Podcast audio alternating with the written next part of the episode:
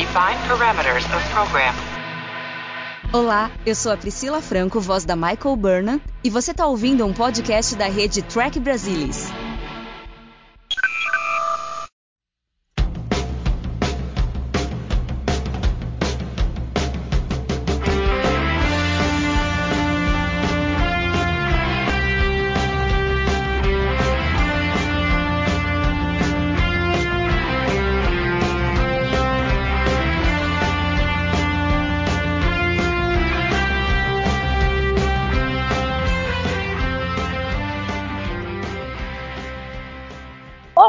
Sejam bem-vindos ao Balde do Odo, o podcast da rede do Trek Brasilis para falar sobre a melhor série de Jornada nas Estrelas, Star Trek Deep Space Nine. E hoje vamos falar sobre o nono episódio da terceira temporada, Defiant. E estão aqui hoje comigo Luiz Castanheira. Boa noite, Castanha. Boa noite a você, ao Leandro e a todos que estão nos ouvindo e ouvirão até o fim da eternidade. E hoje temos a participação mais do que especial do Leandro Magalhães. Boa noite, Leandro. Muito bom ter você aqui de volta com a gente para falar um pouco sobre os maquis. Tudo bem, pessoal? Mari, Castanha, é bom estar de volta aqui no, no, podcast. Eu fico tão feliz quando a gente tem um excelente episódio para conversar, porque daí a gente fica até mais animado. Né? E eu estava fazendo aqui a lista de coisas que tem para falar sobre episódio e é impressionante como você tem coisas focadas muito em personagens. Deep Space Nine consegue fazer assim, e duetos sempre. Então, nesse episódio aí, a gente tem o Ducati com o Cisco, a gente tem a Akira com o Riker, a gente tem o Ducati com,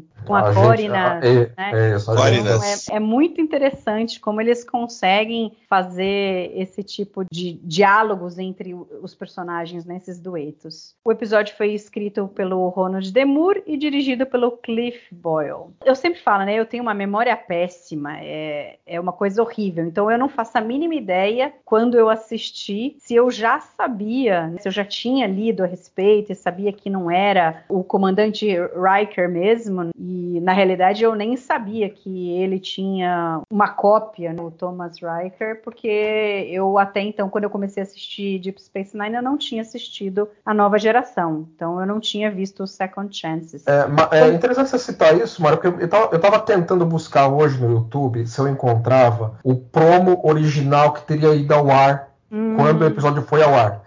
Que eu queria ver se eles teriam escondido isso. Eu acredito que sim, né? A lógica diz que sim, né? Mas eu queria ver se eles esconderam isso nos promos e não deram spoiler disso. Uhum. É interessante. Na época, entendeu? Na época. Mas eu, não, eu, não, eu não encontrei o promo dele. Eu queria ter essa percepção, porque é um negócio assim que dá um impacto você não saber, de fato, né? Você pode até conhecer o Thomas Wright de assistir a nova geração, mas você não uhum. esperar que ele fosse ele, né? É, e, e, nos créditos iniciais, quando aparece lá o Jonathan Frakes, eles não falam ah, Jonathan Frakes como Will é, ou como Tom, lógico, né? né? É, então, quer dizer, Tem talvez isso. realmente eles não tenham colocado. Você lembra, Castanha, se você já tinha, porque como aqui as coisas chegavam meio atrasadas, no fim a gente acabava sabendo das coisas que tinham ido ao ar a hora que a gente conseguia assistir aqui. Então talvez eh, a gente perdia um pouco dessa expectativa de ou de se surpreender com alguma coisa. Você chegou a se surpreender com isso, Castanho? Ou você já sabia que era o Tom Riker e não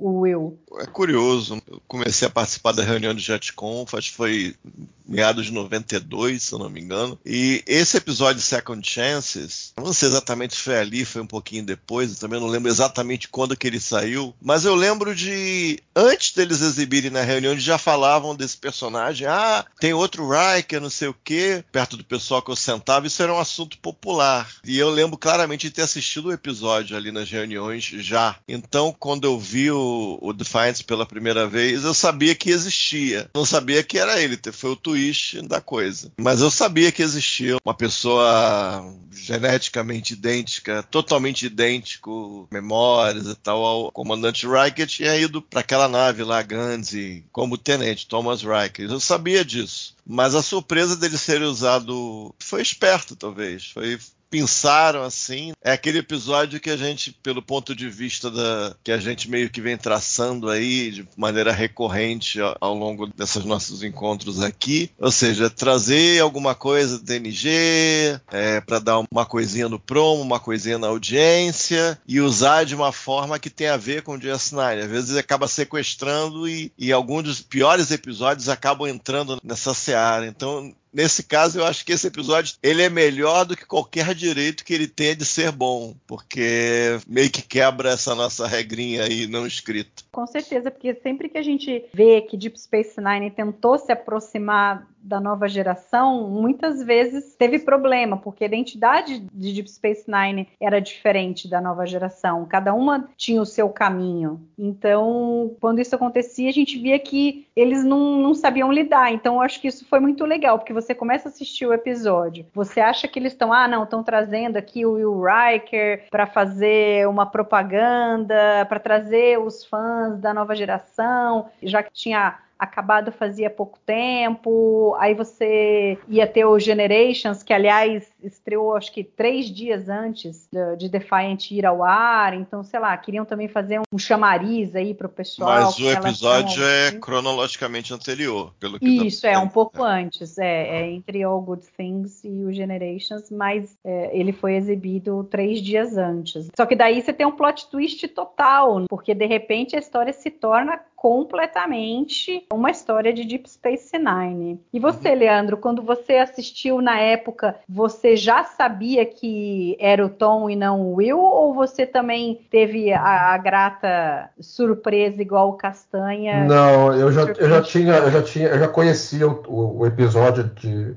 de sinopse, de comentários, de tudo isso aí, né? Então eu fui entrar nele com todos os spoilers que você pode imaginar, porque eu nunca tive problema com spoiler e já era uma informação corrente naquela época.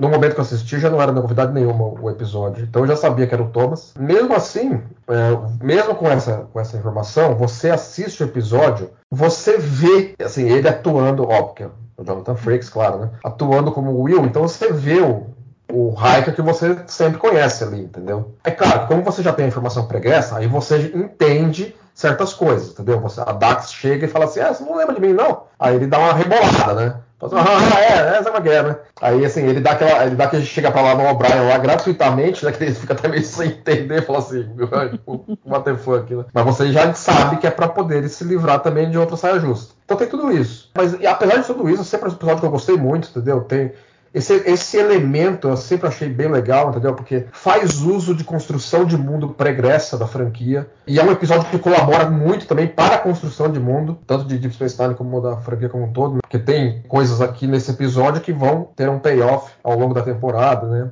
e mesmo mais para frente ainda, com os maquis e tudo. Então, mesmo eu tendo muitos spoilers dele, entendeu? Foi um episódio que eu gostei muito de assistir, entendeu? Era um, um daqueles que nós é, conseguíamos é, fita com amigo do amigo lá que fez a sétima cópia VHS e era um daqueles que você ficava muito antecipando lá, ah, nossa, vamos conseguir esse episódio. É interessante, eu acabei pegando para assistir o Second Chances dessa vez, que eu queria ver um pouco mais da história do Tom Riker, né? E é interessante que o roteiro é do René Echevarria, que aí nesse momento ele já estava em Deep Space Nine. Então isso é interessante. E é também dele o roteiro do é, Improbable Cause, que coisas que aconteceram que vão ter consequências lá para frente. Com relação aos maquis, é legal que a gente vê eles de volta. O que, que vocês assim acharam, o Castanha, deles terem escolhido o Tom Riker para fazer parte dos maquis? Você diz os roteiristas, né? É, sim, é. é, eu, eu, acho que é uma. Eles pensaram um personagem interessante. Eles conseguem, retomando o ponto anterior, eles conseguem alguém para colocar no promo, o Jonathan Frakes, colocar no promo, fazer alguma publicidade. Provavelmente esse episódio já foi no sweep de novembro. Eu não sei que a data dele aqui, 21 de novembro, sweep de novembro, enchente sweep de novembro, para promover, para pegar uma audiência. Então é um episódio bastante estratégico. Eles têm uma coisa que dá para justificar dramaticamente e ao mesmo tempo você consegue uma promoção é melhor dos, de ambos os mundos para continuar aí na nova geração. A questão é por que que é interessante, por que que eles pensaram o Thomas Riker, além da coisa comercial que tem um apelo imediato. Talvez ele tivesse uma necessidade de se afirmar, de ter o lugar dele no mundo, talvez ele se sentisse um pouco só, por ser um duplo. É que a gente não vê isso no desenvolvimento, a gente meio que já recebe pelo Odo, eu, eu, eu acho, que, acho que foi o Odo, ele falou coisas, ah, ele falava coisas que pareciam suportar, pareciam apoiar a ideias Maqui. Então eu consigo imaginar um Thomas Riker com dificuldade de se entrosar, sabendo que tem um outro que é primeiro oficial da nave capitânia, que não está junto com a Diana, mas a Diana está lá. Eu consigo imaginar algum tipo de história em que isso poderia ter levado a talvez em primeiro momento, jogar um pouco, discutir o, papel dele ali, discutir o papel da, da, própria frota, mas a gente não sabe exatamente qual foi o ângulo na cabeça dele, que a gente não viu, a gente pode especular. Mas eu consigo aceitar que ele poderia se germe de insatisfação, uma coisa amorosa, uma coisa de papel no mundo, de deixar um legado, já que você é um duplo, como você se diferenciar, como é que você vai viver a sua vida, a instituição que eu faço parte faz bobagem bobagem, talvez alguma coisa no histórico aí desses nove anos que ele ficou congelado lá, ele ficou desapontado com a frota, além dos maquis, mas aí são histórias que a gente pode especular. Aí você pergunta, ah, foi só um, como é que fala? Um promo stunt, foi só um stunt, um truque para ver a audiência? É, uhum. em parte foi, sim, legal, mas eu consigo ver história ali, eu consigo ver, imaginar que, ah, um Thomas Riker teria, talvez, eh, dadas as circunstâncias a bordo dessa nave Gandhi, ele poderia se interessar pela causa Maqui, mesmo sendo aquele cara de longe, né? ao invés do cara ficar discutindo pelo Twitter federado lá, ah não, Maqui, hashtag pau no C da, da frota, viva uma hashtag viva Maqui, o cara, né, deixou de ser aquele Che Guevara de apartamento básico e e quis entrar. Então eu consigo imaginar isso, eu consigo imaginar ele caminhando nesse sentido. É o que dá para oferecer. E eu acho interessante, não me incomoda essa coisa de puxar alguma coisa da, da TNG, porque eu acho que foi bem escolhido uhum. e a história é genuinamente de S9. A história não é TNG. Usa o Thomas Riker, legal, mas a história é genuinamente de eh, Deep Space Nine. E eu acho que isso que talvez esse seja o principal ponto. Não é só trazer, não é tão automático também não, apesar de a gente ter tido vários exemplos que foi dose. Recentemente o Araber deu uma entrevista longa lá naquele podcast lá, Dominic Keating e do Shadowpod, né? Shadowpod One, né? Que ele falou, ele, ele chegou literalmente, eu lembrei aqui do nosso podcast, ele literalmente olhou para a câmera e falou assim: Gente, a gente fez o um episódio com kill. A gente tava na droga lá. A gente fez o um episódio com kill. Imagina a desgraça. Ele falou isso, entendeu? Mas esse aí eu acho que foi um episódio de Jessane, apesar dessa condição aí, condição de contorno. E é interessante que a Akira questiona os motivos do Tom Riker para ter se juntar ao das Maquis, né? Ele fala: não, a frota está falhando em proteger, prevenir as mortes na zona desmilitarizada. You've been fighting Cardassians most of your life. I know that you sympathize with what we're doing here. I fought the Cardassians because they invaded my home. You don't live in the demilitarized zone. You don't have family there. Why are you in this fight? Because people are dying in the demilitarized zone and Starfleet isn't doing anything about it. Então é interessante que isso a gente tinha visto com o Cole Woodson, que ele também de alguma forma acabou se solidarizando com essa causa, porque ele também se via numa posição talvez ruim na vida dele, de ter perdido a esposa, procurando um, um rumo, talvez meio desgostoso com o trabalho dele. E acho que o, o Tom devia estar se sentindo assim, porque entre Second Chances e Defiant deve ser mais ou menos um ano, e, ou talvez um pouco menos, algo nessa ordem aí. E aí, de repente, ele tá tentando procurar aí um, um rumo na vida dele e começa a ver as coisas que vêm acontecendo. Tipo, ele ficou oito anos sem saber de nada, preso lá no planeta. E aí, quantidade de informações do que, que mudou né, da frota de lá para cá e tal. Então, eu, eu acho isso interessante. E aí, ele de repente vê nessa causa algo que ele poderia fazer para, sei lá, é, redimir aí o tempo perdido dele. Eu achei interessante. E Leandro, além dessa parte, né, se você quiser comentar também, tem uma coisa que me chama atenção em como eles mostram como o conflito dos maquis com Cardassia tem escalado, porque o Ducati, num momento ali que o Odo e o Cisco estão contando para ele sobre quem é o Tom Riker que roubou a Defiant e tal, ele, ele não tá, né? Ele não tá prestando muita atenção. Ele tá ali tomando o canar dele e tal. Mas aí a hora que eles falam que o Thomas Riker é meio que sabido que ele tem ligação com os maquis, na hora ele levanta é. o sinal vermelho, do tipo como algo assim muito ruim. Então você vê que eles demonstram, é pelo menos eu sinto assim que eles conseguiram demonstrar nessa cena como é algo que tem incomodado os cardassianos e como o negócio tem escalonado ali. This is a very entertaining story, but why am I listening to it? We have reason to believe that Thomas Riker is a member of the Maquis. What? Thomas Riker was serving aboard the starship Gandhi. While he was there, he began to express certain political opinions. Opinions that supported the Maquis and their goals. Are you telling me that one of the most heavily armed warships in this quadrant is now in the hands of Maquis terrorists? Sim, eu concordo. É, na parte sobre o Thomas Hagen em particular, Eu sempre achei bem legal teria sido ele em particular a ser escolhido para ser o personagem desse episódio, porque dá para imaginar esse episódio existindo sem o Thomas Riker.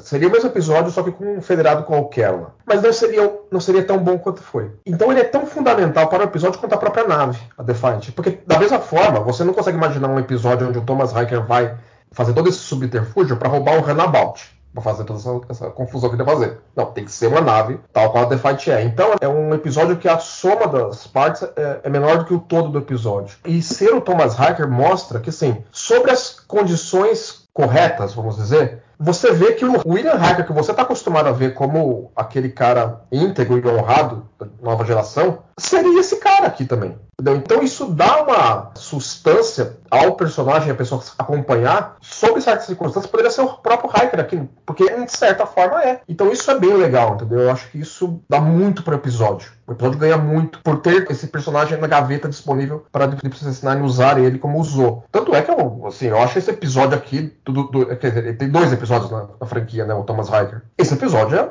mais fundamental para o personagem do que o, o próprio de origem, diria. Então isso é bem legal. Na parte das relações cardassianas federadas, você vê que até então está meio que assim um equilíbrio entre forças ali que ele, os dois lados estão meio que tendo que tolerar os maquis, né? A federação caça eles, Cardassia caça eles, cada um do seu próprio jeito e tal. E o assunto até então é, assim, é, é um fio desencapado na, na relação entre as duas potências. E aí vem essa questão que o, o Thomas consegue capturar a Defiant e cria um enorme desequilíbrio. Entendeu? E aí que é um problema para o, o, Cisco e o Ducati resolverem, né? E eu acho que o Ducati está muito bem nesse episódio. É, a, aquela parte lá que ele fica distraído, né? Sobre comentando sobre como ele perdeu o aniversário do filho para poder estar ali, né? É, assim, é um dos, daqueles momentos do Ducati que você genuinamente sente por ele, né? Entendeu? Você simpatiza genuinamente com o cara porque é genuíno. Você vê que tem um sentimento genuíno por trás ali. Mas ao mesmo tempo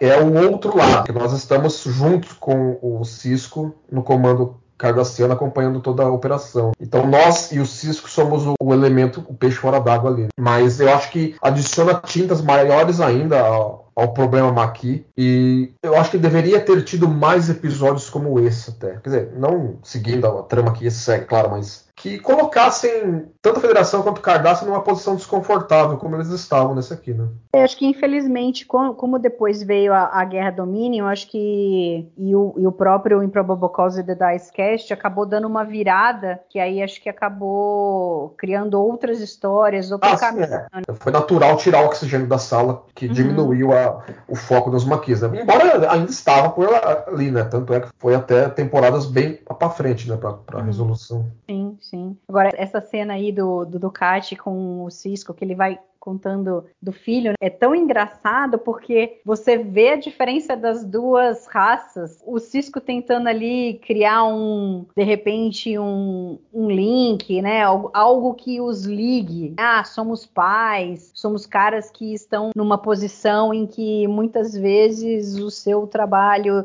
tem que ser colocado à frente da família. E aí o Cisco coloca de uma maneira mais positiva, de que ah não, mas aí o filho mais para frente, pode ser que quando pequeno ele não entenda, mas depois mais para frente ele vai entender que a gente estava fazendo alguma coisa importante aqui. Oh, I'm sorry, Commander. I was thinking about my son's birthday. Really? Yes. Today is his 11th birthday. I promised to take him to the amusement center in Lacarian City. He always wanted to go, but I never had the time.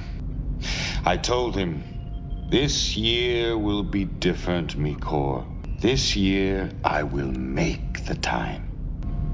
I had the same experience with Jake. At that age, they never understand, do they?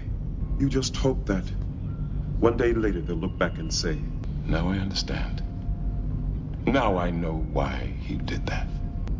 When my son looks back on this day, the only thing he'll remember is that a Federation officer on a Federation ship invaded his home and kept his father away from him on his 11th birthday. And he won't look back with understanding. He'll look back with hatred. E aí o Ducati vem e meio que joga um balde de água fria, assim, no Cisco, dizendo: não, não, meu filho vai sempre lembrar como uma coisa ruim o que aconteceu. É, assim, eu acho que o que o Ducati quis passar assim, é, vai ser um negócio importante. Uhum. Mas não vai ser da forma que você considera que é importante. Uhum. Ou, ou, pelo menos não, não é, é o, meu, o jeito meu filho não vai enxergar isso. É, o jeito cardassiano de considerar que aquilo foi importante. Uhum. É, eu gosto quando o Cisco traz essa ideia de tentar essa, nos termos dele, essa conexão nos termos dele, ele se aproxima, se aproxima bastante, coloca as mãos ali no anteparo, não sei se é a mesa, no anteparo, ele assume uma postura relaxada, mais intimista, aí leva essa pela cara, entendeu? Eu acho, achei bem legal, acho bem interessante interessante isso. É que eu não acredito muito no Ducar.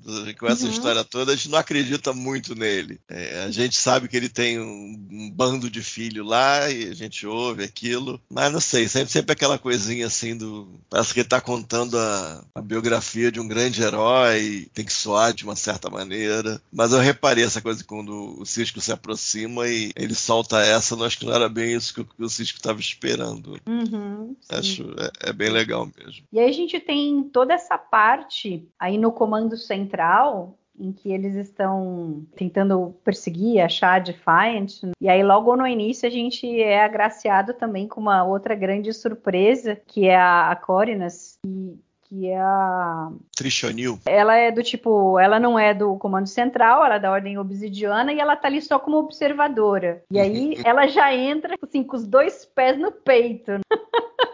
do tipo, prazer você tá aqui, mas é, por favor, você pode fazer com que ele não tenha acesso a nada aqui e tal, não sei o quê. Né? Aí Isso o, é Cisco no, o Cisco no jeito dele também é muito bom. Não, eu faria a mesma coisa, eu só seria mais discreta, uhum. do tipo, faria antes da pessoa entrar. Então é, é, interessante essa diferença entre cardassianos e, e federação. É, embora ela, ela, também dá uma alfinetada forte no Ducati usando o Cisco. Né? Sim, é, sim. É, é, capitão, se a gente tivesse um cara tão bom quanto você aqui, viu? Tava nesse Não, e é legal, e é legal uh, que a gente retoma a dinâmica do, do Second Skin, que tinha hum. alguém do elenco regular, no caso era aqui daqui é o Cisco, tinha alguém da, da Ordem Obsidiana e, tinha, e tinha alguém do Comando Central. Os personagens não são exatamente os mesmos, mas esse triângulo aí Sim. é o mesmo. Eu acho isso muito legal. Acho muito legal e você vê que vai se construindo esse, esse cenário que eles não se dão bem. O Comando Uhum. Central e a Ordem não se dão bem mesmo. E o Dukai em particular, que agora a gente já sabe que algum agente, provavelmente o Garrick, da, da Ordem, prendeu e torturou, provavelmente, provavelmente levou à morte por julgamento Uhum. algum tipo de execução, o pai do Ducar. Sim. Então ali é um proxy para a organização que levou o pai dele à morte. A gente não sabe exatamente os detalhes, mas é, fica essa sombra ali, permanece essa sombra. E eu acho muito, muito legal. Assim. A Corinas tem a chance de dar uma sacaneada no Ducar, ela dá uma sacaneada boa mesmo. Commander Cisco, you should be commended. I only wish we had someone with such keen tactical instincts who could have prevented this invasion of our territory. Ela limpa o, o chão com a cara do Ducati ali. E aí, Castanha, eu fiquei Fala. depois pensando ah, com isso daí. Será que. Porque assim, o Ducati tá ali todo se achando, porque ele sempre se acha, ele sempre acha que ele é o É bonzão, que ele domina o ambiente onde ele tá, tal. E aí, de repente, o Cisco se mostra muito melhor estrategista do que ele. Obviamente que o Cisco tem uma grande vantagem, e porque o Hiker é um oficial federado, então ele meio que entende a cabeça do cara e ele tem todas as informações da Defiant que o Ducati não tem. Mas pensando em como os cardassianos são, em como o comando central é, a gente poderia imaginar que na realidade quem está ali nessa posição deveria ser muito bom em termos de estratégia. Eu fico pensando, será que o Ducati sempre se mostrou que ele sempre utilizou de informações dos outros para conseguir ganhar coisas e tal. Será que então ele não era assim Será, né? tão bom É. no trabalho dele, mas na realidade ele estava nessa posição por ele ser muito bom em se beneficiar com as coisas. Tipo, ele pega lá, o cara fez um negócio, aí eu vou pegar e usar isso contra ele, e eu vou me beneficiar com isso e com aquilo. A gente vê que em Kardashians ele tentou sacanear lá o pai do Rugal. Ele vai tentando fazer, né? O Tekene Gemora, ele também tinha alguma coisa, o Garek ele também tinha. Então você vê que será que a subida, a escalada dele até o comando central, até essa posição, tem muito mais a ver com essa personalidade dele do que por ele realmente ser bom? É, talvez. Talvez, é uma possibilidade. Nesse episódio em particular, não é interessante essa ideia. Tem várias coisas que apoiam. É que nesse episódio, se você pegar uma ordem lá do Reich, ele fala que tá indo para um estaleiro. Então é pra gente entender ali que ocorreu uma elipse. Que houve encontros anteriores, eh, são mencionados no plural depois. Então é pra gente entender que ocorreram algumas elipses ali. O episódio deveria ter uma hora e meia ao invés de 45 minutos. Então, provavelmente ele foi brilhante em uma dessas elipses aí. Eu imagino que ele foi melhor, porque eles precisavam dar uma sacaneada no Ducat, porque ele- eles queriam apresentar ou reapresentar a moça lá da Ordem Obsidiana, dando uma espetada nele, ap- apresentar claramente esse conflito ali. Então, provavelmente ele fez alguma coisa legal, mas a gente não viu, ficou dentro da elipse. Mas a história de ele talvez não ser tão brilhante assim, é, eu acho que é uma possibilidade ele ser um animal muito mais político do que hábil no campo de batalha, da, da estratégia militar. né? Tem como defender essa, essa tese sim ao longo da série. Eu acho que tem como defender bem, sim, porque eu concordo com ela,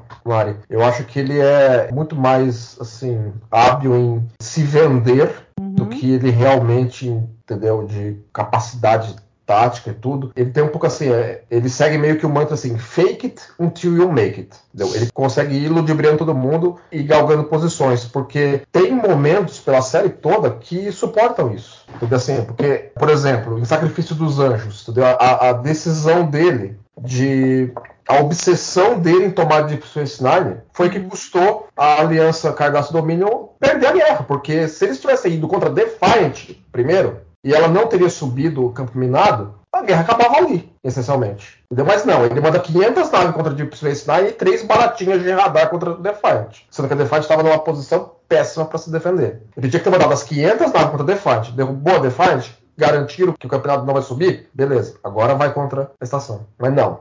Então, isso é mais uma das coisas que você pontua para lá e para cá que suporta essa ideia. O que eu acho que pode destoar dela é durante a, a quarta temporada, quando ele tava com aquela aba de rapina Klingon lá bancando o guerrilheiro. Uhum. Embora a gente também não tenha, assim, a gente ouve falar das vitórias dele, mas também não, não vimos, né? Mas ok. Talvez a hora que a, a hora que a, a água bateu na bunda ali, aí talvez ele teve que mostrar serviço.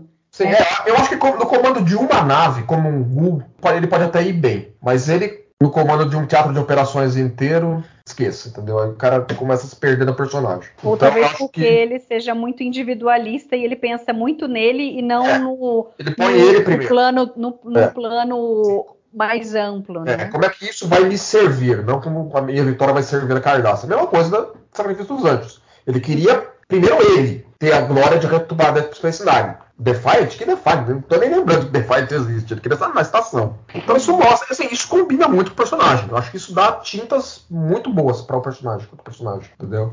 E eu acho que isso combina com o que a gente viu aqui também. É porque a gente vê nesse episódio mesmo que é o Cisco quem compreende que na realidade o inimigo não é o Tom Riker no fim das contas. E ele joga isso em Sim. cima do É Ducati. Ele Cisco, percebe. é o Cisco que oferece os logs da Defiant Uhum. dá essa ideia pro Ducati e fala assim: você quer pagar de pimpão ou você quer saber o que, que tem lá na- naquele sistema? Uhum.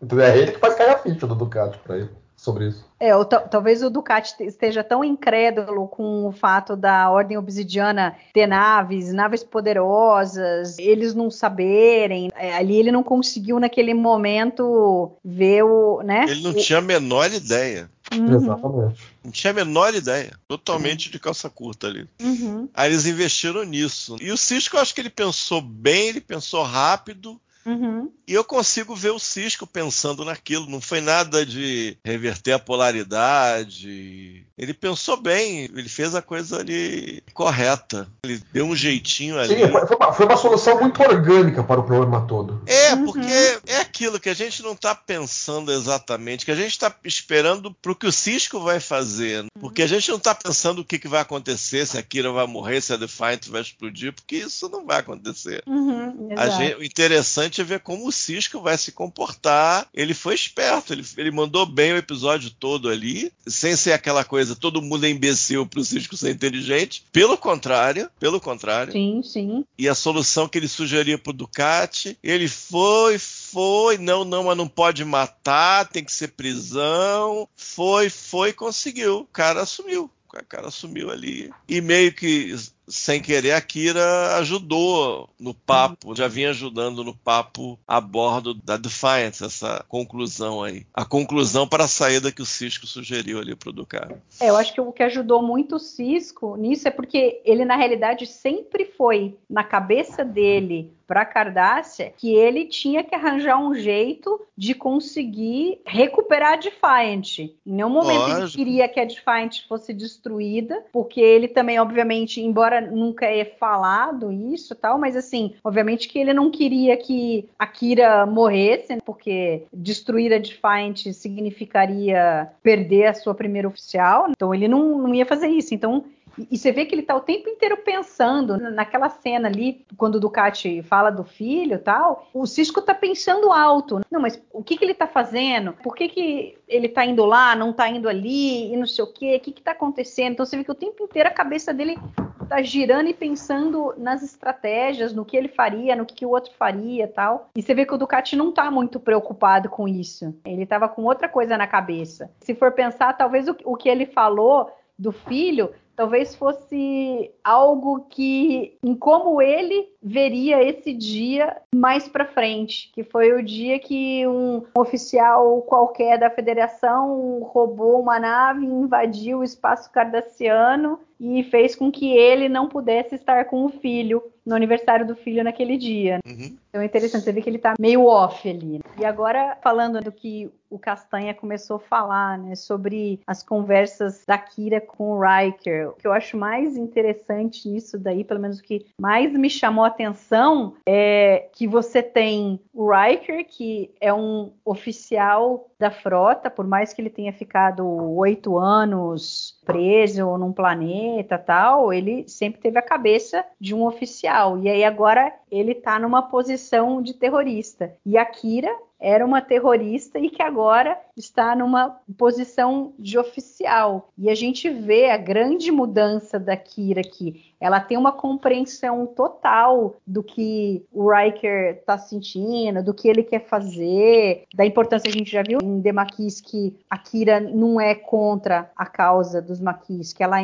entende o, o porquê deles estarem lutando pela sua casa e tudo mais. Mas ao mesmo tempo, ela já passou por essa experiência de dois anos e, e, pouco como primeiro oficial da estação, trabalhando com a frota, de que as coisas são feitas de maneira diferente. Você já vê que ela tem uma outra visão. Eu acho isso muito legal para personagem, como eles demonstram isso nesse embate do Riker com a Kira. É que o, o plano parece um plano de alguém que está querendo uma promoção, no fundo. Não, eu quero uma promoção eu sei uma parada aí, eu preciso de uma nave para ir lá. Não tem não? Ah, eu vou bater um papo com os Maqui. Os Maqui são gente boa. E eu vou lá conseguir as informações, vou voltar para cá, vou mostrar que vocês estavam errados. Não é exatamente isso, é claro que não é exatamente isso. A gente encara o, Thomas Reich aqui como um membro do Maqui, então provavelmente ele encontrou com os Maqui. Vivendo dentro de uma dessas colônias eu acho impossível. Mas uhum. se você remover certas coisas dessa trama, parece que é um cara que está numa missão missão arriscada que está querendo uma informação para trazer para a federação. Viram esse teu tratado de droga? Agora eles estão montando ali a parada, eles vão invadir. E não vão parar na zona desmilitarizada, eles vão invadir tudo. Estão dando mole, estão com a nave porreta lá. Aí fica aquela coisa meio papo de maluco, mas não tem nada lá, é um, é um sistema desabitado. Não, não, mas eu, eu vou provar. Falando para si, sem falar para os outros, talvez falando para os companheiros Maqui, é mais ou menos isso. Eu quero dizer que ele conversando com a Kira, fundamentalmente tem algo ali no Thomas Reich que é meio falho sabe? Meio Che Guevara de apartamento, sei lá, meio, meio falho. Que a gente tá ali, a Kira é a profissional do negócio, terrorista profissional, se eu posso chamar assim, e ele é meio, sei lá, gourmet, Nutella, como vocês queiram chamar modernamente. Tem algo ali que não tá batendo. Tem algo ali. No roteiro da época ela veio naquela, então você quer ser um herói. Não é bem isso que você tá dizendo que você quer fazer, você tá querendo fazer outra coisa. Not for the Maquis, they're not because the Maquis are terrorists. And the only thing terrorists care about is attacking the enemy. I know I was a terrorist, and if I'd had this ship then, I would have destroyed Deep Space Nine. I would have hit the Cardassians so hard they would have screamed for peace, but I certainly wouldn't have gone flying off into the middle of Cardassia on some wild goose chase. I guess we're different kinds of terrorists. No, you're trying to be a hero. Terrorists don't get to be heroes. E, e, e, eu acho interessante, talvez até mais interessante em termos de psicologia do que aquela coisa mais direta do second chances. Second chances uma segunda chance que a gente vê no episódio titular Second Chances. Aqui tem uma psicologia que eu acho mais interessante. Eu acho que ainda está na superfície, mas eu acho mais legal. Ele está em dois episódios, eu acho que, que esse episódio é mais interessante para o Thomas Reich, inclusive. Mesma coisa psicológica, me parece mais trabalhado. E eu gosto disso assim também. Então você tem ali alguém que está dizendo que está fazendo uma coisa, mas não está bem fazendo essa coisa, e é profissional. Aí, mesmo mesmo se ela falar muito, a diferença da atitude, dos métodos, do discurso é muito evidente. Isso eu acho, acho bem legal como justaposição ali. Eu, eu gosto também. Porque, assim, fundamentalmente, o Thomas Riker é o Riker que a gente conhece da nova geração, tirando as experiências que ele teve ali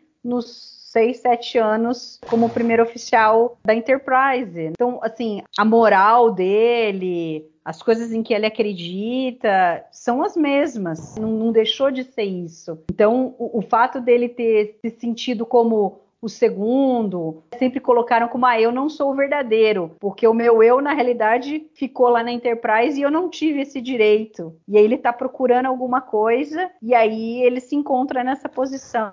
Sim, é, eu, diria, Mari, que até, ele até conseguiu. Assim, porque no final das contas, esse fuá todo que ele criou ao levar Defiance até ali, Ducati e o Comando Central aprenderam que a Ordem, que a Ordem Obsidiana está faltando alguma coisa. E a Federação também descobriu que tem alguma coisa acontecendo ali, entendeu? Assim, então, os logs da Defiant cortam para os dois lados. O Ducati vai poder analisar, o Cisco vai poder analisar. Ou seja, não é meramente assim, ah, eu ouvi falar de um boato e só os maquis têm esse boato, aí manda esse boato para alguém na, do comando da frota e o comando da frota, ah, é mais um relatório aqui que chegou de algum informante marquis, perde-se na burocracia e ninguém fica sabendo de nada. Aqui ele, ele criou um Huawei gigantesco que não tem como os dois lados ignorarem. Todo mundo sabe agora que tem alguma coisa naquele sistema lá, que não sei. Então é algo que ele pode tirar para ele, né? Falar assim, não é. E, e, o, e o grande plot twist dessa história, embora o Riker não vá ver isso daí, mas é que, embora a motivação que ele achou do que estava acontecendo ali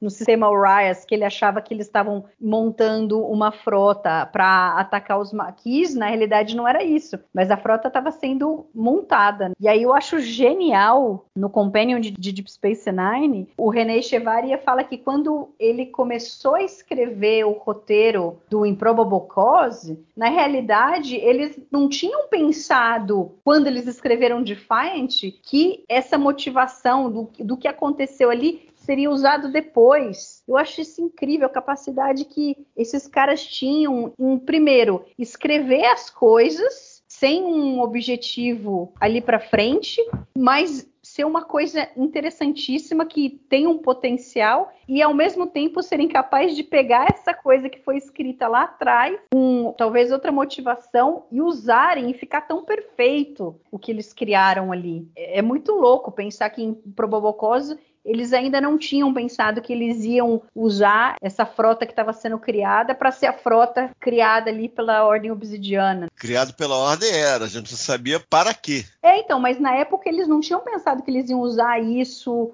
para ser sim, a frota sim. criada para invadir. Porque eu acho que eles nem tinham pensado isso. A, a história de Improbable Cause não tinha sido ainda criada. É, a reviravolta daquilo ser usado para o que foi usado é fascinante, né? Assim, é, uhum. Tipo assim, caramba, nunca ia imaginar isso. E talvez essa. É, é complicado, né? Às vezes você bota muito setup uhum. e você meio que vai levando. Acho que foi o Straczynski que falou isso uma vez: que quando você vai construindo o arco, tem que ser tipo uma gaussiana. Tem gente que vai pegar, tem gente que não vai pegar, tem gente que vai pegar mais ou menos, tem gente que vai se frustrar porque tá sabendo muito, já sacou muita coisa, tem gente que vai se frustrar por saber pouco. Então, às vezes, você. É, nisso foi para o bem, porque eles não sabiam de fato. E esse não saber criou uma surpresa absurda no, no Improbable Cause da SQS e, e, aterrizou, não é uma coisa ridicularizável, realmente faz sentido, foi bem usado, bem utilizado, parece que foi que é uma coisa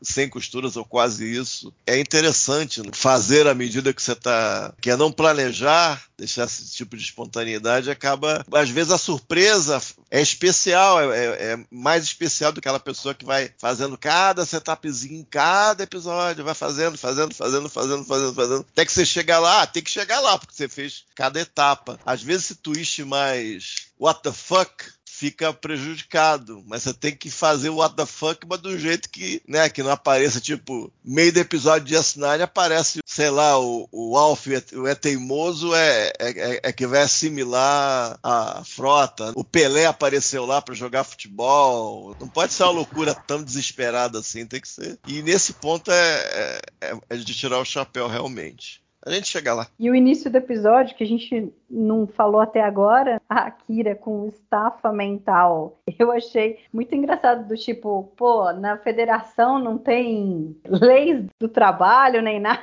né? Do tipo, ela trabalha, ela não tira folga. O Cisco não vê que a coitada tá trabalhando 24 barra 7, né?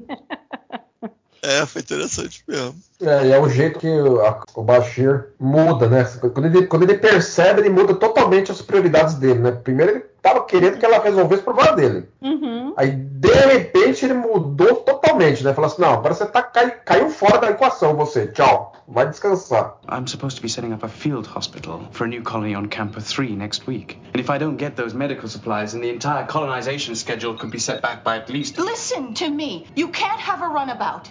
You cannot get your medical supplies, and I don't give a damn about the colonization schedule. Those colonists can make do with a box of bandages for all I care. Stop right there, Major. When was your last day off? I don't know. What does that have to do with anything? If you can't remember, then it's been too long. You're off duty as of this moment. What do you mean I'm off duty? You can't do that. Oh, yes, I can. And not even Commander Cisco can overrule my judgment as Chief Medical Officer. Now, wait a minute, Julian. Uh, Just because I snapped. My diagnosis is that you are overworked and suffering from extreme stress and borderline exhaustion. As for my prescription, follow me. Aí ele dá uma versão da terapia cognitiva é, comportamental dele, é, é botar cinco coisas na bandeja, ó. Tem duas horas para usar essa parada aí, ó. Se não usar, você vai ficar aqui até amanhã de manhã para usar. Aí é batata. Dá o pirulitão, pirulito gigante lá e chega. É, ficou um pouco, um pouco que nem em clínica de reabilitação, né? Que você tem que ter diversão mandatória. Uhum. Entendeu? Que ela Aí os, assina, né? os itens são, engra- são meio engraçadinhos, mas eu acho legal. é, eles tentam humor ali, né? Vai ter gente que vai gostar mais ou menos. Mas eu acho legal o, digamos, o auxiliar do baixista ser o Quark. Eu acho Uhum. interessante. E um dos itens ser justamente a Holo Switch. Usar a Holo Switch eu achei bonitinho. Colocar justamente o Quark naquela quando, posição. quando ele coloca, Uhum, a hora que ele coloca assim, ah, um programa na Holo Switch, a cara que a Kira faz, a hora que ele coloca ali, do tipo, meu, não me venha com isso, né? que remete a Meridian, quando ele vem com a história de oferecer lá o prêmio do milionésimo cliente e tal. E ela fala, meu, comigo não, sai fora, não quero isso daí não. Mas é, o Bashir vai no, no ponto, né? você vê que ele conhece os pacientes dele todos. Ele sabe que para Kira ela é uma pessoa que acaba se enfiando tanto no trabalho e acaba deixando de lado a diversão. Ela mesma fala, ah, eu não gosto de da Holo Suite. Você vê ela um pouco saindo ali com a Jadzia, às vezes elas se encontram, tudo, mas você vê que a Kira é mais reservada tal. E aí ele insiste nisso para que ela é, acabe se descontraindo. É, e o jeito como, como que ela fica doce quando ela percebe que ele tá falando sério, tanto falando sério quanto tem autoridade. Aí ela, Uhum. Sim, nossa, sim. aí ela com amor, mas já era É tarde. porque ela já viu que, que ia dar ruim pra ela. É. Ela falou: ah, não, não tá tudo bem, não, não- eu tô bem sim, tô bem sim. Ela falou: vixe, agora ele vai me. Ela ficou pensando em tudo que ela tinha que fazer, análise lá da subrotina tal, que caras queriam que ela não ia poder fazer. Né? Falou: É, tem uma frase que é politicamente incorreta, eu não vou dizer, mas acho que ela pensou nisso. né? Não tinha jeito, ela vamos aderir aí à parada. E aí é legal que daí ela encontra, no momento ela acha que é o comandante Riker, e é bem oportuno ele estar ali. Eu acho que ele que foi assim, para o plano dele, eu vou jogar um charme aqui na Kira Uhum. e tal, não sei o que, para chegar na Defiant. Então e- ele, criou as situações para isso acontecer. Ele foi Ah, sem dúvida. charme, né? Mas tipo, o Ortiz foi legal, assim, terminar com ele ali, eu achei bem legal, tipo, ah, ué, o que, que o cara tá fazendo aí? Vamos ver. E foi, os finais de ato são bonitinhos, são bem feitos, assim, são interessantes. Né?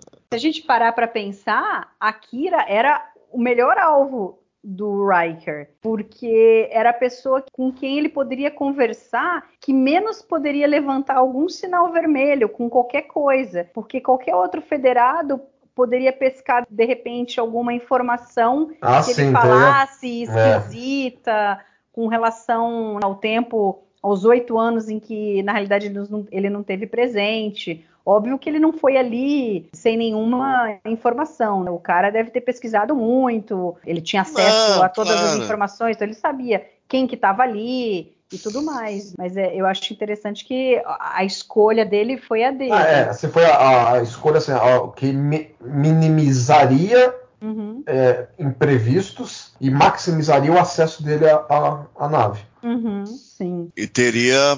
Eu acho que aquela senha ali, só, eu acho que só ela e o Cisco teriam, talvez, também. Acho que. Ou ela ou o Cisco, no fundo, ali, para liberar os controles da Defiance. Provavelmente. É, ele, ele precisava criar toda uma situação assim. É, é claro que é tudo muito arbitrário também. assim, é, Uhum, se sim. o acesso o acesso tá com ela tal Também é arbitrário, por exemplo, a nave não ter tripulação própria, o que é um, um problema conceitual meu. Aqui, é, né? um problema conceitual meu com a introdução da Defiant. Uhum.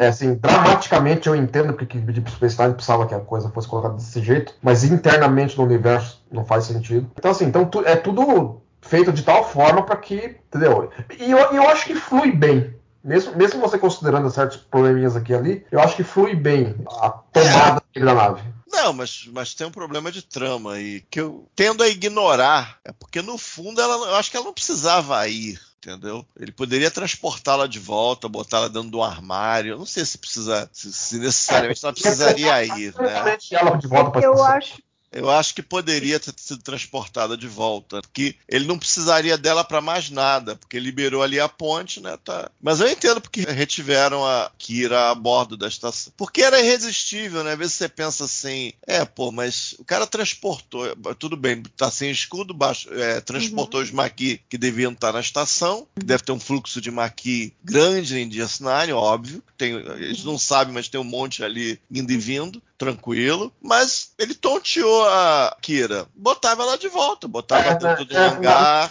acabou. Transportou os caras, teleportava ela. Ele conseguiria usar mesmo o mesmo ardil do conduíte lá rompido sozinho. Acho que na emergência ele enganaria o Cisco da mesma maneira. Então, mas aí é, quando você escreve você pensa assim, é, mas tudo bem, faz mais lógica dessa maneira, mas é irresistível ter a Kira é, e o e o Thomas Riker juntos. Isso, eles queriam ter ela a bordo da nave, entendeu? É.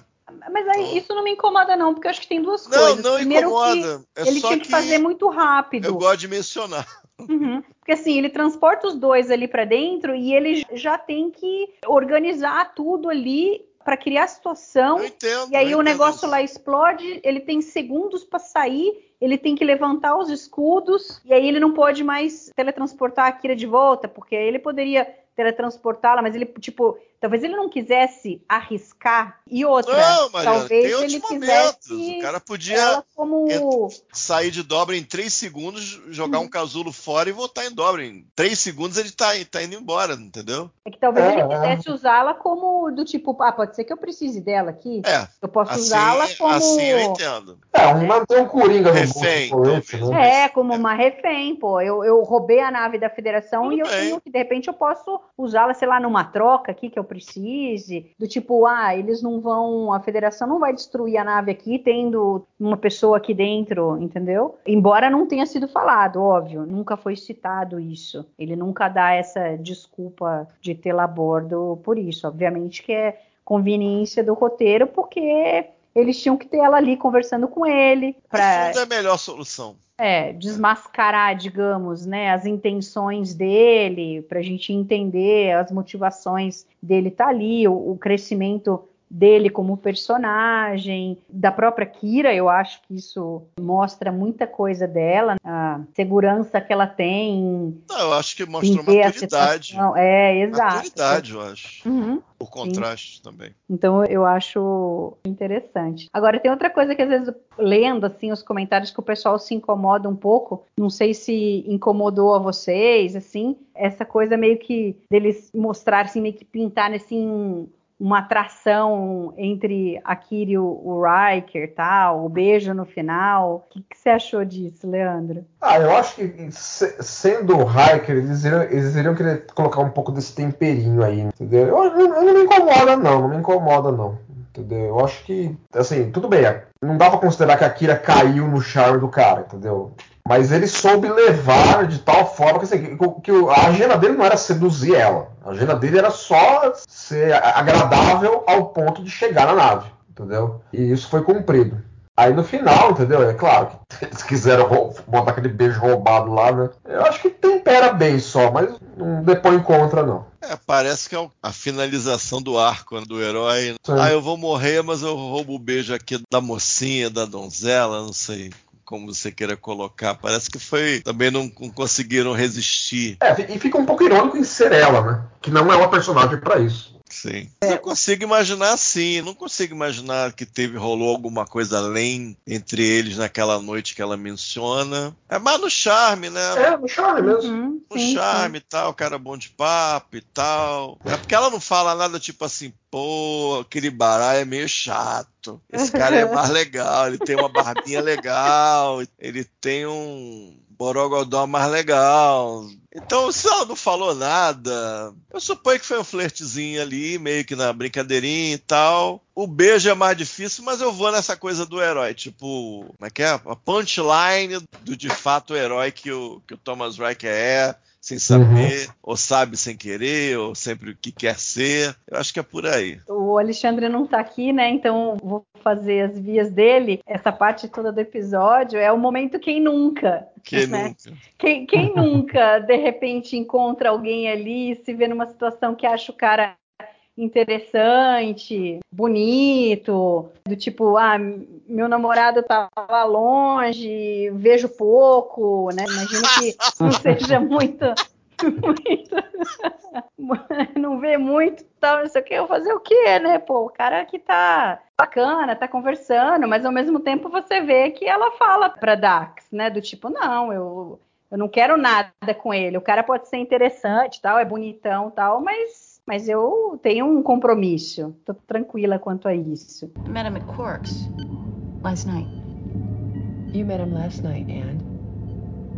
And we talked. And then? And then we talked. For three hours. no, we just talked. And yes, he's a warm, charming man. But I'm involved with someone.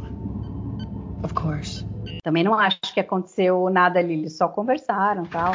Na realidade, no fim, as três horas que eles passaram conversando foi o, o, melhor remédio ali, que não foi oferecido pelo Bashir, mas foi é, onde ela conseguiu se, é, se descontrair, porque foi algo natural, não foi algo é, prescrito, né, pelo médico. É, exato, exato. E daí o, o beijo é esse que vocês falaram, é a finalização ali da saga do herói e tal. E, e acho que por mais que ele tenha enganado ela, tenha sequestrado no fim, eu acho que ela se vê nele. Ela esteve nessa posição dele em algum momento, e aí acho que ela ficou super penalizada pelo fato de que no fim ele é que ia pagar. Ela sabe o que significa o cara ser preso pro resto da vida num, num campo de trabalhos forçados. Então, do tipo, ele vem beijá-la ali, beleza, né? O, cara tá indo embora. Né?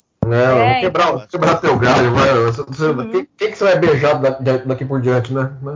E aí você vê que é, é triste. Ela faz uma promessa para ele que, infelizmente, a gente não vê se materializar. Eu acho que teria sido interessante. Entendo que, obviamente, os roteiristas tinham tantas histórias, tantas possibilidades. Essa possivelmente era uma delas, mas no fim talvez nunca tenha se encaixado. Talvez não, né? Nunca se encaixou naquilo que eles foram planejando nas próximas temporadas, né? É, e a resta, questão da guerra Dominion tal. É, resta racionalizar que ao fim da guerra Dominion ele estava vivo ainda, saiu, foi esse berrão existia. É, é. Eu, eu, lembro até o final da série, naquele pré-spoilers do, do, arco final, uma das coisas que ele falava era assim: vão reaparecer personagens, recuperar que estavam foram presos e tal. Então alguns falavam aquela Cito Jassa, né, do Lower Decks, do episódio Lower Decks da nova geração, a Bajoriana, rolarem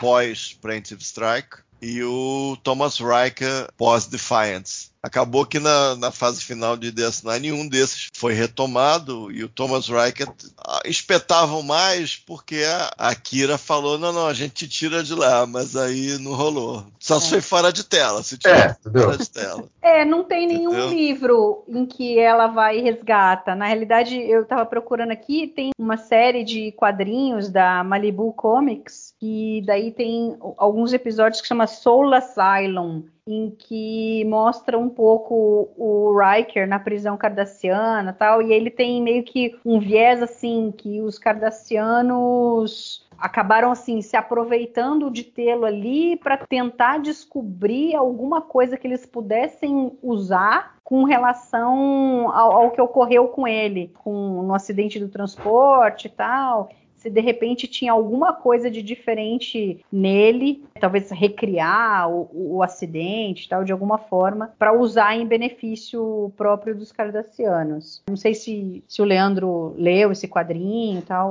Tem não, não, eu conheço. Para criar um exército? De é, não sei, porque como eu não li, não, não tem muita informação sobre. Né? Mas assim, depois eles, acho que o, o, o não sei se era a cientista ou o cientista que estava cuidando disso daí percebe que no fim não tem nada que pode tirar disso, tal, acaba meio que se penalizando ali pela situação do Riker, vê que na realidade ele no fundo é se tornou realmente uma pessoa diferente. Hum. O Tom Riker é outra pessoa. E aí eu não sei se no final ele acaba escapando, se tem alguma coisa assim. E aí tem um outro livro que chama Quarantine, que é daquela série Double Helix, né, da nova geração, mas ela conta esse um ano entre Second Chances e Defiant, para mostrar como é que no fim o Riker acabou se envolvendo com os maquis. E aí um dado interessante é que nesse livro é sugerido que quem deu a ideia do Riker de roubar a Defiant foi o Chakotay.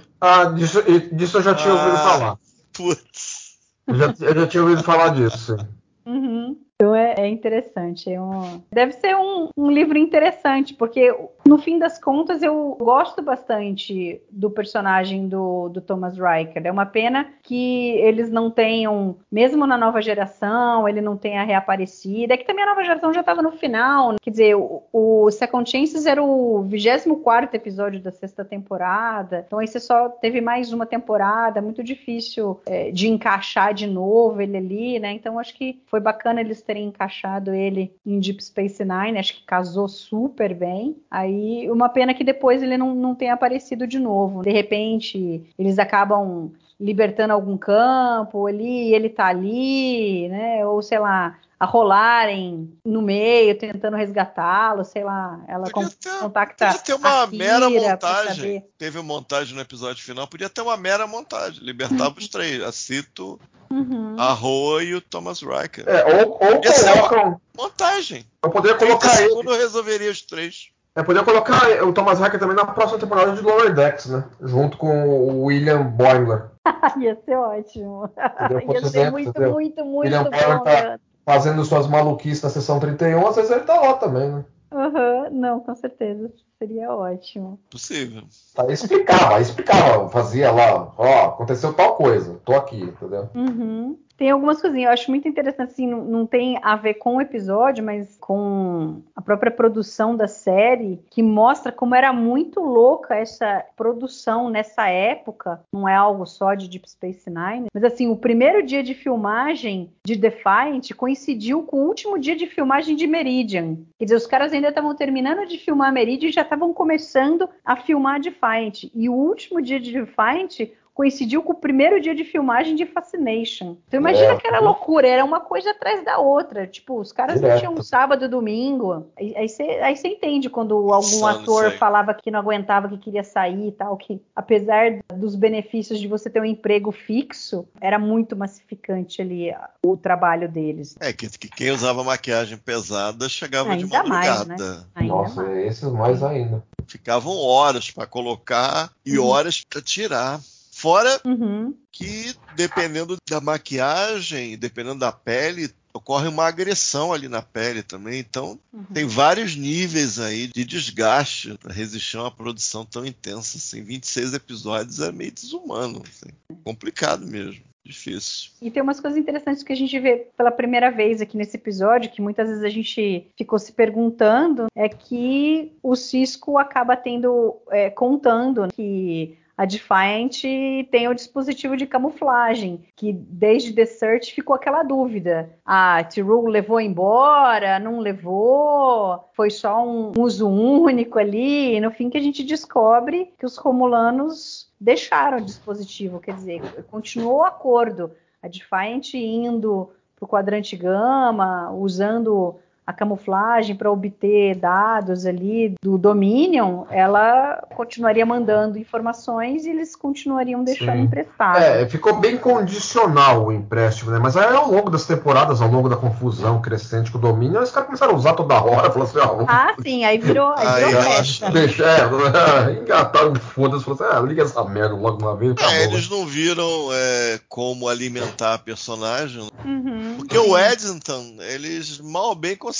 fazer alguma coisa com o personagem. Acabou sendo, quando a gente pensa na obra feita, é, ah, fizeram uma coisa legal com o Eddington. Mas a Tiru, eles de saída já falaram, ah, não vai dar, não vai rolar, a gente não tem material pra ela. Vai É. ficar muito estranho. É, é, não, não ia dar pra manter. É, e eu acho uma pena. Eu acho que podia ter no final da série, podia ter a T-Rule. Ela podia voltar e podia ter um personagem, aquela senadora ali da, da sétima temporada, talvez. Como ter assim, uma presença romulana mais frequente em mais episódios. Eu, às vezes eu penso que poderia ter sido. Foi uma oportunidade que não foi aproveitada, eu acho. Porque Klingon, né, o Federado, que o Cisco e o, o almirante lá, Ross. Klingon, o Worf e o Martok. Aí podia ter, um, ter uma dobradinha também na Romulana, eu achava, achava que seria legal, teria sido legal também. E ela já era uma personagem apresentada, ela poderia ter sido utilizada. A atriz legal na época, era bem considerada pela produção tal. Mas ali realmente eles não poderiam visualizar isso, não teria. é, não, não, não dá não, vamos, vamos seguir. Aí foi. E é interessante que a Corina sabia, ou seja, a- Sim, a, a Ordem. Obsidiana sabia. Bonitinho. E, e acho que eles jogaram isso, né, de novo, para desconcertar o Ducati, mas no fim. Parece perfeito demais. né? Quando a gente, é, porque quando a gente vê o, Cause e a gente vê da relação entre a Ordem Obsidiana e a Tal Shiara, faz todo sentido. Que eles já estavam ali em contato e é óbvio que eles souberam dali, né? Eles já estavam trocando informações. Então é, é legal isso daí. Eu- Não, e a localização do planeta veio dos Romulanos. É, conversaria muito bem mesmo. Uhum, A localização do planeta dos fundadores veio dos Romulanos. uhum. Perfeito o negócio. É Sim, sim. incrível ter esse arco aí. Tem coisas que você fica meio bobo mesmo. Impressionante. Uhum. E o O'Brien? Ele chegou lá, jogou o Miguel no O'Brien, o O'Brien não entendeu nada e se mandou? Como é que foi aquilo? É, e o O'Brien saiu, da, saieu da, da, da- dali e foi pro Ops. Ele, ele ia chegar lá falando assim, pô, mas o Hiker tá meio estranho, né? Ele não precisou nem, nem falar nada, né? Já, Deu nem tempo, né? deu nem tempo. Do tipo, nos dias de hoje, né, aí ele ia passar um WhatsApp. Né? Pô, cara, o que, que aconteceu tal? Aí, Que o seria o mais Não, perigoso, não, mas né, pra Tá ele. falando, né? eu, eu tô, eu tô não sei aonde, não tô aí, né? Que- Do que você tá falando, né? Exatamente, entendeu? Foi uma boa sacada, né? porque eles podiam simplesmente fazer com que eles não se cruzassem, mas eles fizeram questão para não Mas ficar que- que se não para parecer cruzasse, falso, Eu né? que Para não parecer ter, né? falso. Porque se, se não tivesse, todo mundo vai, pô, mas eles não, não colocaram o O'Brien pra falar com o cara. Ia- Ia parecer ainda mais a forçação assim do roteiro, ah, do tipo, ah, ele conseguiu tudo tal, porque ele não cruzou com o O'Brien.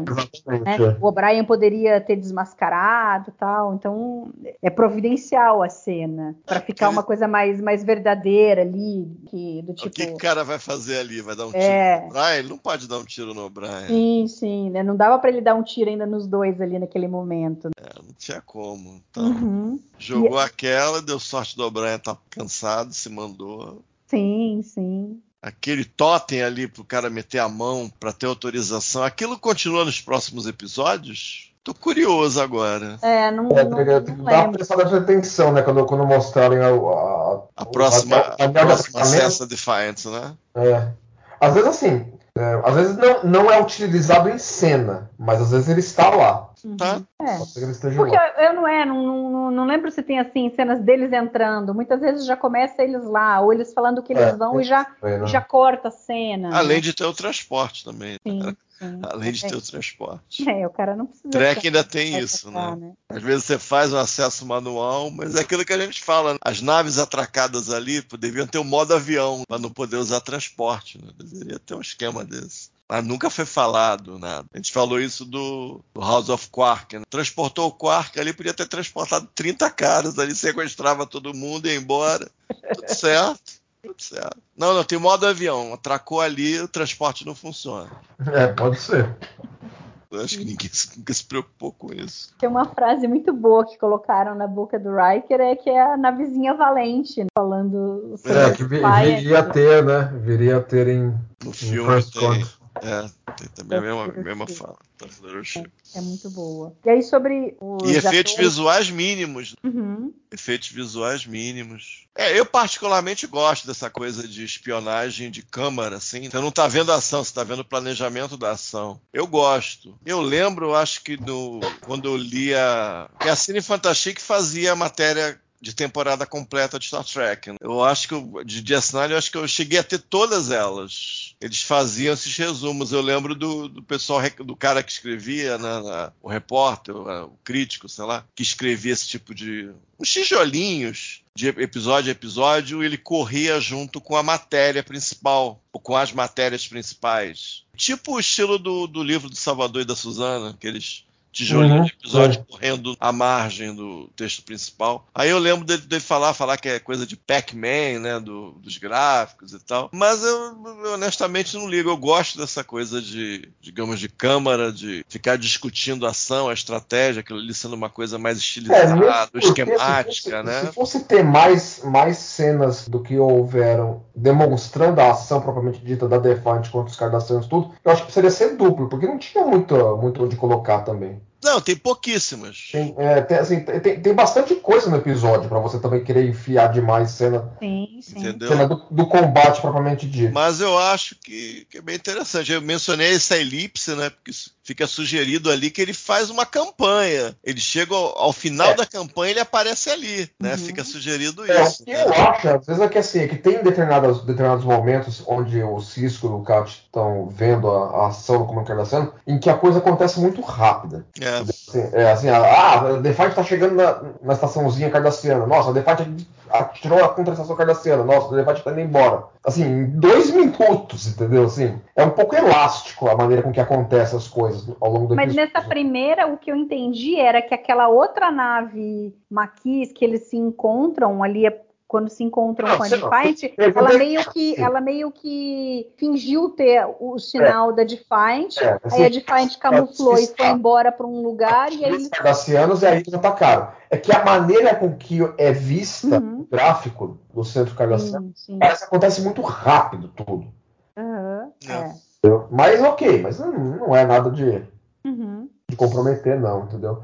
É assim, mas é- o, o, o episódio todo tem um ar de caçado ao tubo vermelho. né? E eu acho que Uhum. isso é também de.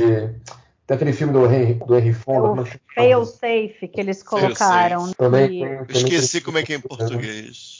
É um filme legal. Eles falam, né? Porque o, o Ronald Demur fala que ele rapidamente escreveu o teaser e tal, falou, pô, legal. O William Hiker chega, de repente a gente descobre ele tá ali, conversa com todo mundo, interage. Aí ele pega a Kira, vai na Defiant e pá, plot twist. Ele é o Tom Riker. E aí ele falou que ele meio que emperrou ali, que ele não sabia como proceder, porque ele sabia que o Cisco precisava estar no, no episódio e tal, e não sabia como. E aí alguém ali, eles falam muito provavelmente o Aira tal, deu a ideia de fazer alguma coisa no estilo desse filme, Fail Safe, e aí no fim ele, ele É, eu segue nessa, nessa Eu acho linha que aí. fica melhor até em, em relação à escala, porque eles não poderiam seguir demais o, o problema a ser resolvido de fail safe ou de caçador do tubo vermelho, porque a Defiant, embora fodástica, é pequena. Uhum. Então ela não é uma arma de destruição em massa, ela. Ela era invencível em nível tático. Entendeu? Assim, ela não era um negócio que, por exemplo, o, o, o, Hayek- o Thomas Hayek poderia até Cardassia Prime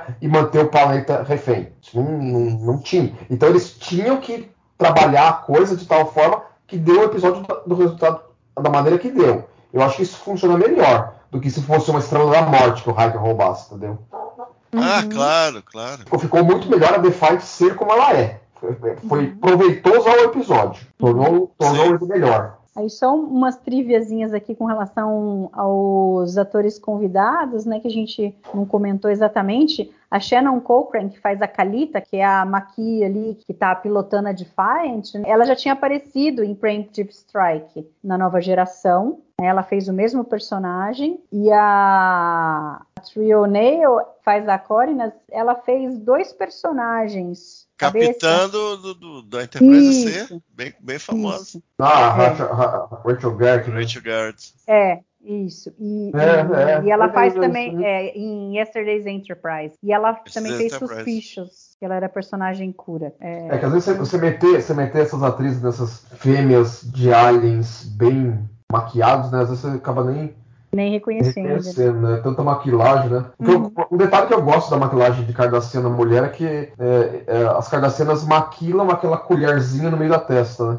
Uhum. Eu, achei- eu sempre achei esse detalhe muito, muito charmoso. Porque é um, é um negócio de cultural pequeno que ninguém fala. Você tem que perceber que tá lá. Nenhum personagem fala, ah, elas fazem assim. Não, tá lá. Você, você que tem que pegar. Eu acho que a Kira, lá como Cardassiana, ela tem ali pintado também. Quando a Kira aparece como Cardassiana, É, é, parece É, maquilado também, né? é, é. É como, é como uma maquiagem, maquiagem feminina cardassiana. Uhum.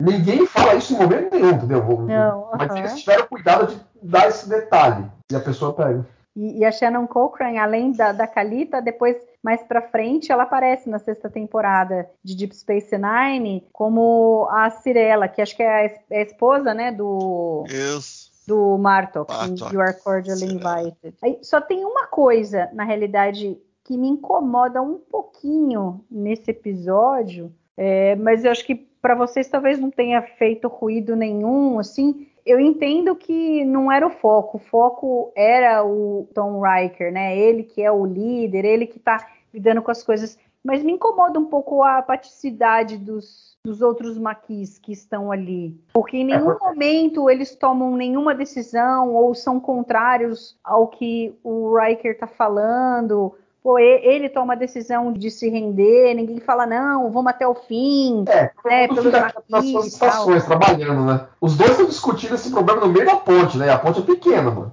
Uhum. O único momento em que isso é levemente endereçado é quando o Hiker fala pra ela pilotar a nave. Uhum, de volta, Assim, né? E, e- é, aí ela hesita um pouco e ele fala, não, faça. Uhum, sim. Então, isso me incomoda um pouco, assim, do tipo, ah, é é tudo meio fantoche ali, né, os outros maquis. O que não, não me soa muito verdadeiro. Você É, no- imaginaria no- que uma seriam pessoas maqui- com. Uma tripulação Maqui teria mais conversa a respeito disso do que É, tripulação Acho que- federal normal. Teria conflito mesmo, gente. é, precisa- é, Conflito são aberto, pessoas com mais, mais personalidade, pô. Pro cara tá ali, arriscar a vida, tudo, não é uma pessoa apática, é uma pessoa com personalidade ali. Me soa um, um pouco, assim, me causa um pouco ruído isso daí, mas eu entendo que daí seria um outro elemento, aí, aí o episódio precisava ter duas partes, É, realmente, é, acho, que- né? acho que eles optaram por questão de tempo, eu acho. Uhum.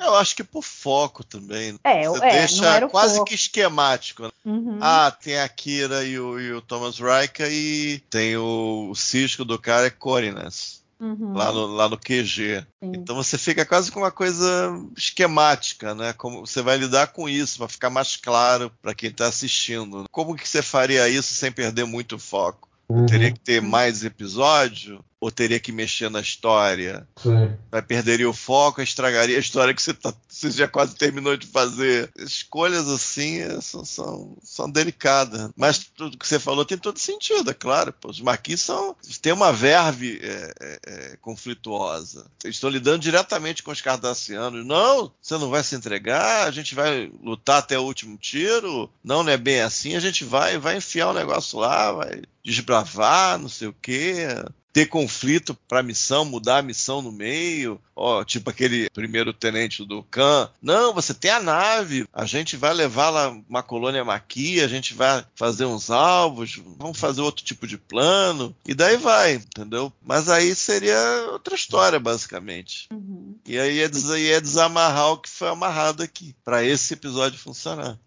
Mas Sim, aí, faz sim. sentido o que você falou, assim. Leandro, tem mais alguma coisa desse episódio que acha que faltou a gente comentar aqui? Não, não, acho que cobriu, cobriu muito bem, né? No, no seu todo é um muito, um episódio muito bom mesmo, entendeu? Acho que é um ponto alto da sua temporada, entendeu? Tem aí um papel importante em episódios vindouros. Teve o tempero a mais, né? De a gente ter o Jonathan Frakes como convidado especial. Um, dos grandes de Deep, sem dúvida alguma. E você, Castanha? Eu achei bem legal, assim, até mais a parte ali no, no QG cardassiano do que a parte do Thomas Reich em si. Eu acho que ali tem coisas muito legais acontecendo, e no caso do relacionamento do Cisco e do Duká, coisas que vão até o final da série, basicamente. E é impossível ver esse episódio e não imaginar o Improbable Cause da Esquece, tudo que vai ser amarrado, uhum. feito uma, um, algum tipo de culminância ali.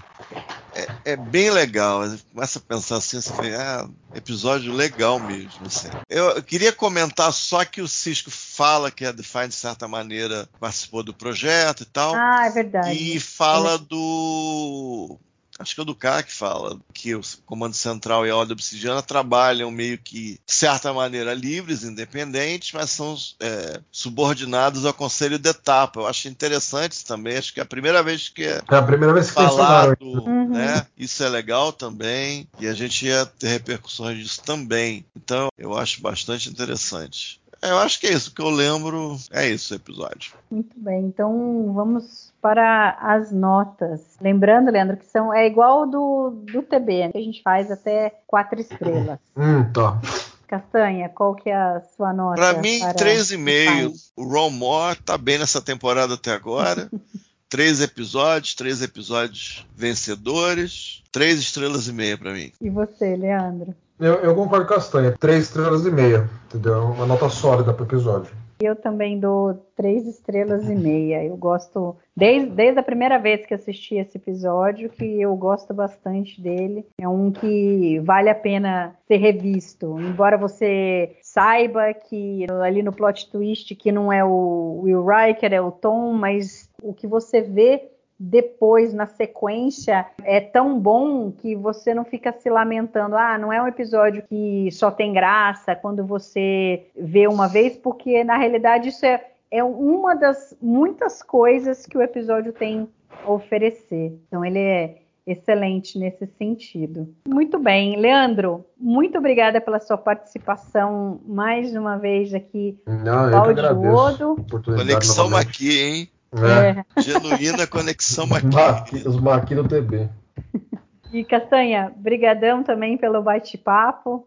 Valeu, gente, é sempre um prazer. Com certeza. E queria agradecer você que ficou nos escutando até agora. É, gostaria de convidá-lo, se você está acessando o podcast pela página do Trek Brasilis, você sabe que você também pode ouvir em qualquer agregador de podcast, é só procurar lá pelo Trek Brasilis que você acha, né, a rede Trek Brasilis de podcast. Tem também o Cérebro de Spock. Leandro, faz aí seu jabá, né? Ah, é verdade, né? Que é, o, é o, o, o, outro, o outro da rede Trek Brasilis, né? Que a gente está com o Murilo, Murilo Vongão lá, eu e grande elenco, né? Que às vezes aparece o Carlão, o Castanho também já apareceu, Sala Beira da Eternidade, você mesmo já apareceu, o César Lima também tá sempre. Entendeu? O pessoal todo tá lá às vezes para alguns episódios, que é comentário, comentário e trilha de áudio da série original, né? A gente vai assistindo a série original e falando umas bobagens lá pra divertir. E aí você também pode ouvir tanto o Cérebro de Spock quanto o Balde do Odo lá no YouTube, no canal do Trek Brasilis. É, aproveita e se cadastra, deixa o like. Se quiser lá, aperta o sininho para saber quando que tem episódio, quando que vem vídeo novo, quando que vai ter o TB ao vivo. Em geral, às segundas-feiras, sempre comentando os episódios novos, ou então nos hiatos com diversos assuntos aí do universo de Jornada nas Estrelas. Muito obrigada e a gente se vê daqui 15 dias. Valeu!